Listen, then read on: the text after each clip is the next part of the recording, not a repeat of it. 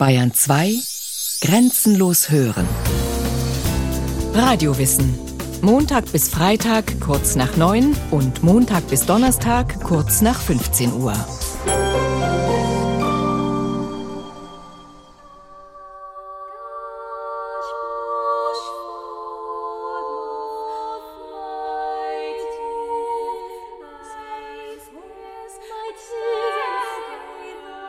Das niedrig gewachsene, schmalschultrige, breithüftige und kurzbeinige Geschlecht das Schöne nennen, konnte nur der vom Geschlechtstrieb umnebelte männliche Intellekt.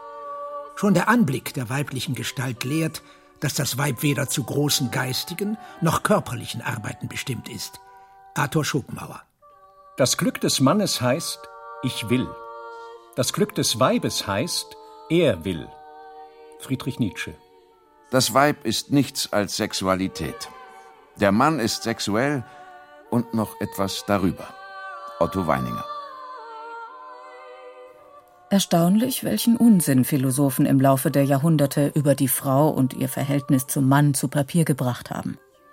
Dabei traut man berufsmäßigen Denkern in der Regel ja tiefere Einsichten zu als anderen Menschen. Annegret Stopczyk hat einige dieser Texte in ihrem Buch Was Philosophen über Frauen denken zusammengestellt. Keine in den Grenzen geschichtlicher Variabilität liegende Veränderung des weiblichen Typus kann es jemals aufheben, dass die Frau als das erdenmäßigere, pflanzlichere, in allem Erleben einheitlichere und durch Instinkt, Gefühl und Liebe weit stärker als der Mann geleitete Wesen auch das von Haus aus konservative Wesen ist, die Hüterin der Tradition, der Sitte. Mit der schönen Geruhsamkeit eines Baumes, neben dem Tiere ihre verwinkelten Sprünge machen, steht sie im Grunde ihres Seins vor der ruhelosen Dramatik der Männergeschichte.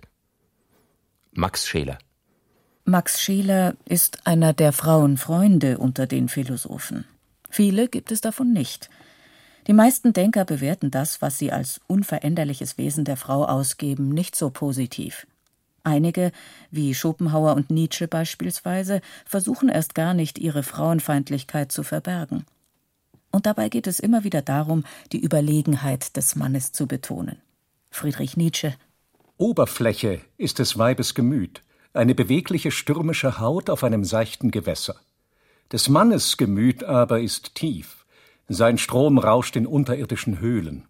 Das Weib ahnt seine Kraft, aber begreift sie nicht. Und weil das Gemüt des Mannes so tief ist und die Frau irgendwo an der Oberfläche dahin dümpelt, hielt Nietzsche es auch gar nicht für nötig, dass den Frauen die gleichen Rechte zugestanden werden, etwa der Zugang zu Bildung und Beruf. Das klingt absurd. Aber jahrhundertelang haben solche unsinnigen Sätze dazu gedient, die Unterdrückung der Frau theoretisch zu legitimieren.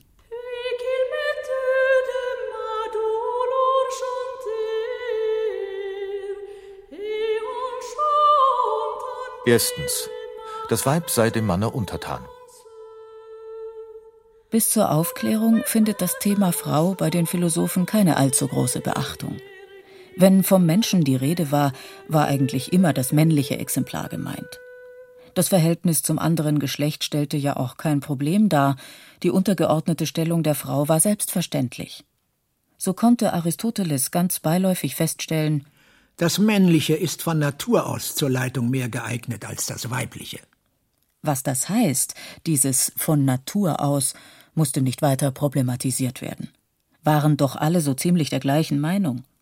Auch die Aufgabe der Frau und der Ort, an dem sich ihr Leben abspielte, standen fest.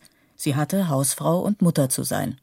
Platon Willst du die Tugend des Weibes, so ist nicht schwer zu beschreiben, dass sie das Hauswesen gut verwalten muss, alles im Hause gut im Stande haltend und dem Manne gehorchend.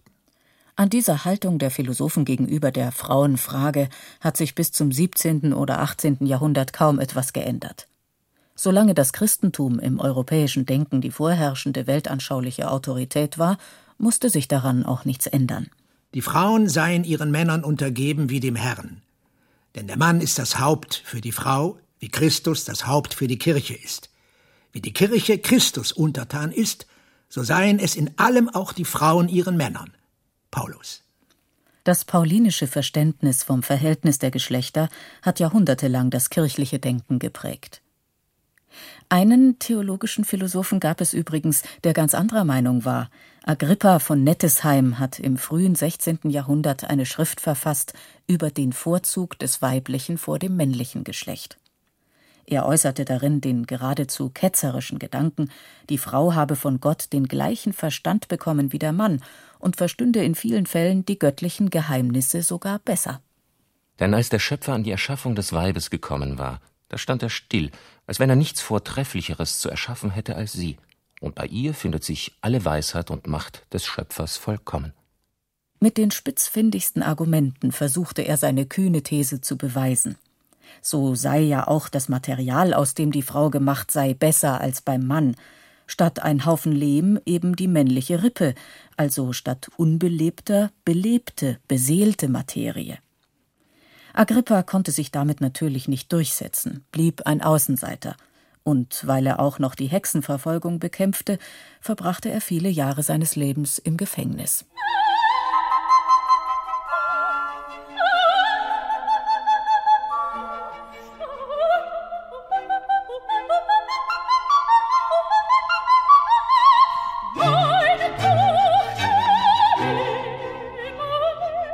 Zweitens. Was wirklich ist, ist vernünftig. Als der Einfluss der Kirche schwächer wurde und die Aufklärung mit ihrem absoluten Vernunftanspruch den weltanschaulichen Siegeszug antrat, begann die Machtposition der Männer ins Wanken zu geraten. Zumindest verlor sie ihre fraglose Legitimation.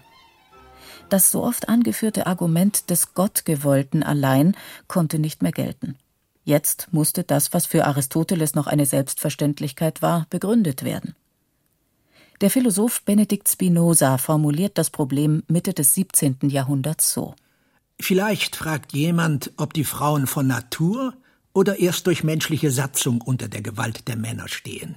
Ist das Letztere der Fall, so nötigte uns kein vernünftiger Grund, die Frauen von der Regierung auszuschließen. Es stand also einiges auf dem Spiel. Zum Beispiel das Wahlrecht der Frauen. Welche vernünftigen Gründe erlaubten es, ein solches Unheil abzuwenden? Männer wie Spinoza suchten nach einem argumentativen Ausweg, und der ging so. Wären die Frauen von Natur den Männern gleichwertig und würden sie an Seelenstärke und Geist ebenso tüchtig sein, so müsste es doch unter so vielen und so verschiedenen Völkern einige geben, wo beide Geschlechter nebeneinander auf gleichem Fuß und andere, wo Frauen die Männer regierten und so erziehen, dass sie ihnen geistig untergeordnet sind. Da dies aber nirgends der Fall, so darf man entschieden behaupten, dass Frauen von Natur nicht das gleiche Recht haben wie Männer, sondern ihnen nachstehen, weshalb es eine Unmöglichkeit ist, dass beide Geschlechter in gleicher Weise regieren, geschweige denn, dass Männer von Frauen regiert werden. Spinoza, und er ist nicht der Einzige, der so argumentiert, schließt von den faktischen gesellschaftlichen Machtverhältnissen auf ein Naturgesetz. Weil die Frau seinen Informationen nach immer und bei allen Völkern von den Männern unterdrückt wurde, ist sie das von Natur aus minderwertigere Wesen und kann nicht das gleiche Recht beanspruchen. Sehr einleuchtend. Ein anderer Denker, der sich zur Zeit der Aufklärung ausführlicher mit der Frauenfrage beschäftigte, war Johann Gottlieb Fichte. Er scheint das Problem etwa 100 Jahre später seriöser anzugehen. Hat das Weib die gleichen Rechte im Staate, welche der Mann hat? Diese Frage könnte schon als Frage lächerlich scheinen. Wie könnte zwischen zwei Geschlechtern, die beide dieselbe Vernunft und dieselbe Freiheit besitzen, ein Unterschied der Rechte stattfinden? Fichte gesteht der Frau dieselben geistigen Fähigkeiten zu wie dem Mann. Allerdings sieht auch er in der Praxis der jahrtausendelangen Unterdrückung einen wahren Grund. Das Weib ist nicht unterworfen, so dass der Mann ein Zwangsrecht auf sie hätte. Sie ist unterworfen durch ihren eigenen fortdauernden, notwendigen und ihre Moralität bedingenden Wunsch, unterworfen zu sein. Fichtes Argument heißt also, die Frau ist selbst schuld. Sie will es gar nicht anders. Sie will unterdrückt werden. Oder, wie Nietzsche es im 19. Jahrhundert formuliert, das Glück des Mannes heißt, ich will. Das Glück des Weibes heißt, er will. Siehe, jetzt eben ward die Welt vollkommen.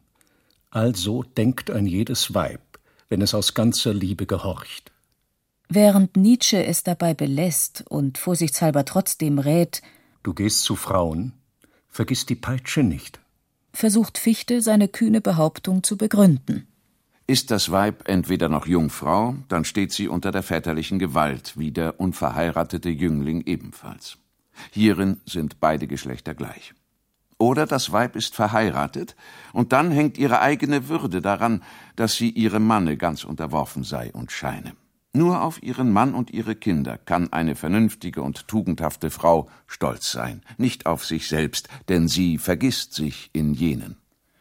Auch wenn Denker wie Fichte oder Spinoza das Problem zunächst seriös und ernsthaft angehen, sind sie in ihren Schlussfolgerungen so befangen wie andere Männer ihrer Zeit. Ihre Überlegungen dienen in erster Linie den eigenen männlichen Interessen, nämlich um jeden Preis den Status quo der bestehenden Machtverhältnisse zu erhalten.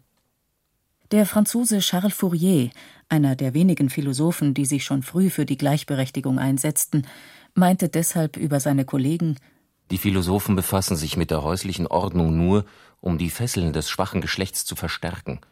Sie predigen die Unterdrückung der Frauen und reden ihnen vor, welch ein Vergnügen es sei, sich lebendig begraben zu lassen. Sie schließen sich zusammen, um den jungen Leuten eine Freiheit zu rauben, die sie selbst so sehr genossen haben. Mir ist ich bin euch.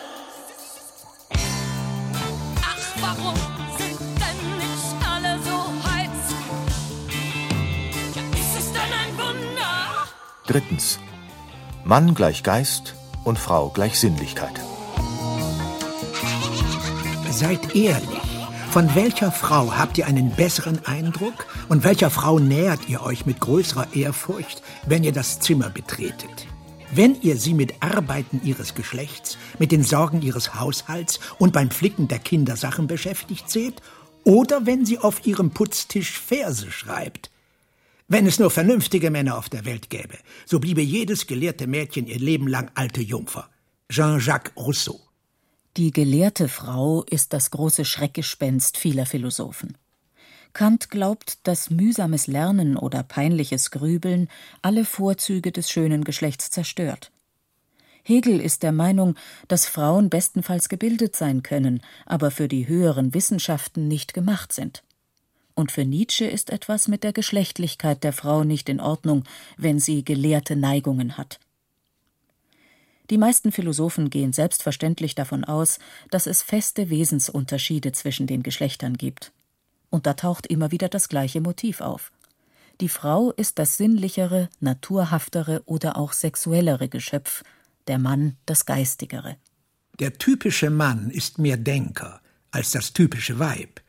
So denken den Frauen öfter an etwas als über etwas. Männer meist umgekehrt. Ludwig Klages. Alles am Weibe ist ein Rätsel. Und alles am Weibe hat eine Lösung. Sie heißt Schwangerschaft. Das, was am Weibe Respekt und oft genug Furcht einflößt, ist seine Natur, die natürlicher ist als die des Mannes. Friedrich Nietzsche. Der Unterschied zwischen Mann und Frau ist der des Tieres und der Pflanze. Das Tier entspricht mehr dem Charakter des Mannes, die Pflanze mehr dem der Frau, denn sie ist mehr ruhiges Entfalten. Georg Wilhelm Friedrich Hegel. Dass das Weib sinnlicher ist als der Mann, zeigt schon die Bildung ihres Leibes. Sören Kierkegaard. Die Überlegenheit des Mannes folgt wie von selbst aus der höheren Stellung des Geistes. Als Begründungen dienen vorwiegend biologische Gegebenheiten wie die schwächere körperliche Konstitution der Frau oder ihre Gebärfähigkeit. Bei dem Philosophen Otto Weininger, der Anfang des 20. Jahrhunderts ein Buch mit dem Titel Geschlecht und Charakter geschrieben hat, ergeben sich daraus geradezu groteske Schlussfolgerungen. Das Weib geht im Geschlechtsleben, in der Sphäre der Begattung und Fortpflanzung, das heißt im Verhältnisse zum Manne und zum Kinde, vollständig auf. Sie wird von diesen Dingen in ihrer Existenz vollkommen ausgefüllt. Das Weib ist nichts als Sexualität, der Mann ist sexuell und noch etwas darüber. Und daher das ganz besondere Verhältnis der Frau zum männlichsten Teil des Mannes. Ich meine keineswegs, dass die Frau den Geschlechtsteil des Mannes schön oder auch nur hübsch findet. Sie empfindet ihn vielmehr wie der Vogel die Schlange. Er übt auf sie eine hypnotisierende, bannende, faszinierende Wirkung. Der Phallus ist das, was die Frau absolut und endgültig unfrei macht. Männerfantasien, Männerängste. Weil das Weib nichts als Sexualität ist, hat es keinen Eifer für die Wahrheit und kein wirkliches Interesse für die Wissenschaft. Es lebt unbewusst, fühlt sich nicht zur Logik verpflichtet und lügt auch dann, wenn es objektiv die Wahrheit spricht. Ziemlich böse. In einer Taschenbuchnotiz schreibt Weininger übrigens erstaunlich hellsichtig. Der Hass gegen die Frau ist immer nur noch nicht überwundener Hass gegen die eigene Sexualität. Der Dualismus von Frau gleich Natur bzw. Sinnlichkeit und Mann gleich Geist findet sich auch bei den Philosophen, die das Wesen der Frau positiv bewerten. Ja, für manche ergibt sich daraus ein geradezu verklärender Blick auf das weibliche Geschlecht. So lobt Max Scheler die Frau als das pflanzlichere, erdenmäßigere Wesen, das mehr durch Instinkt, Gefühl und Liebe geleitet ist als der Mann und der indische Philosoph und Schriftsteller Rabindranath Tagore schwärmt von den passiven weiblichen Eigenschaften der Keuschheit, Bescheidenheit, Hingebung und Opferfähigkeit, die eine Art Korrektiv zur aggressiven männlichen Kultur der Macht darstellen können. Im Zuge der New Age-Bewegung haben auch einige Feministinnen diese Position vertreten.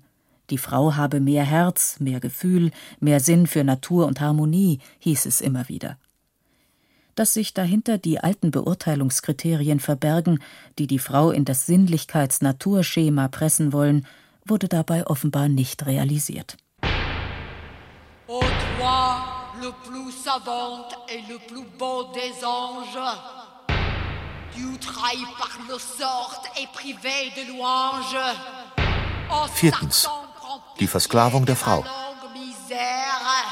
Die Ungleichheit der Rechte zwischen Mann und Frau hat keine andere Quelle als das Faustrecht, das Recht des Stärkeren. John Stuart Mill, der englische Philosoph und Ökonom, gehört zu den wenigen Denkern, die sich im Laufe der Geschichte zum Anwalt der Frauen machten. Er ist vielleicht der radikalste von ihnen. In seinem Buch über die Versklavung der Frau von 1869 vertritt er die Ansicht, dass die gesetzlich geregelte Unterordnung der Frau unter den Mann keinerlei natürliche Ursachen hat, sondern nur auf Gewalt von Seiten der Männer beruht. Das System der Ungleichheit verdankt seine Entstehung einfach dem Umstande, dass vom frühesten Kindesalter der Menschheit an jede Frau sich in einem Zustande der Knechtschaft bei irgendeinem Manne befunden hat. Gesetze und politische Systeme hätten diesen Zustand der Sklaverei in ein legales Recht verwandelt und die entsprechende Erziehung sorge dafür, dass die Frauen in gewisser Weise sogar freiwillig mitspielten. Jede Frau wird von frühester Jugend an erzogen in dem Glauben, das Ideal eines weiblichen Charakters sei ein solcher, welcher sich im geraden Gegensatz zu dem des Mannes befinde. Kein eigener Wille, keine Herrschaft über sich durch Selbstbestimmung, sondern Unterwerfung, Fügsamkeit in die Bestimmung anderer. Jede Sittenlehre predigt ihnen, die Pflicht der Frau sei, für andere zu leben sich selbst vollständig aufzugeben und keine andere Existenz als in und durch die Liebe zu haben.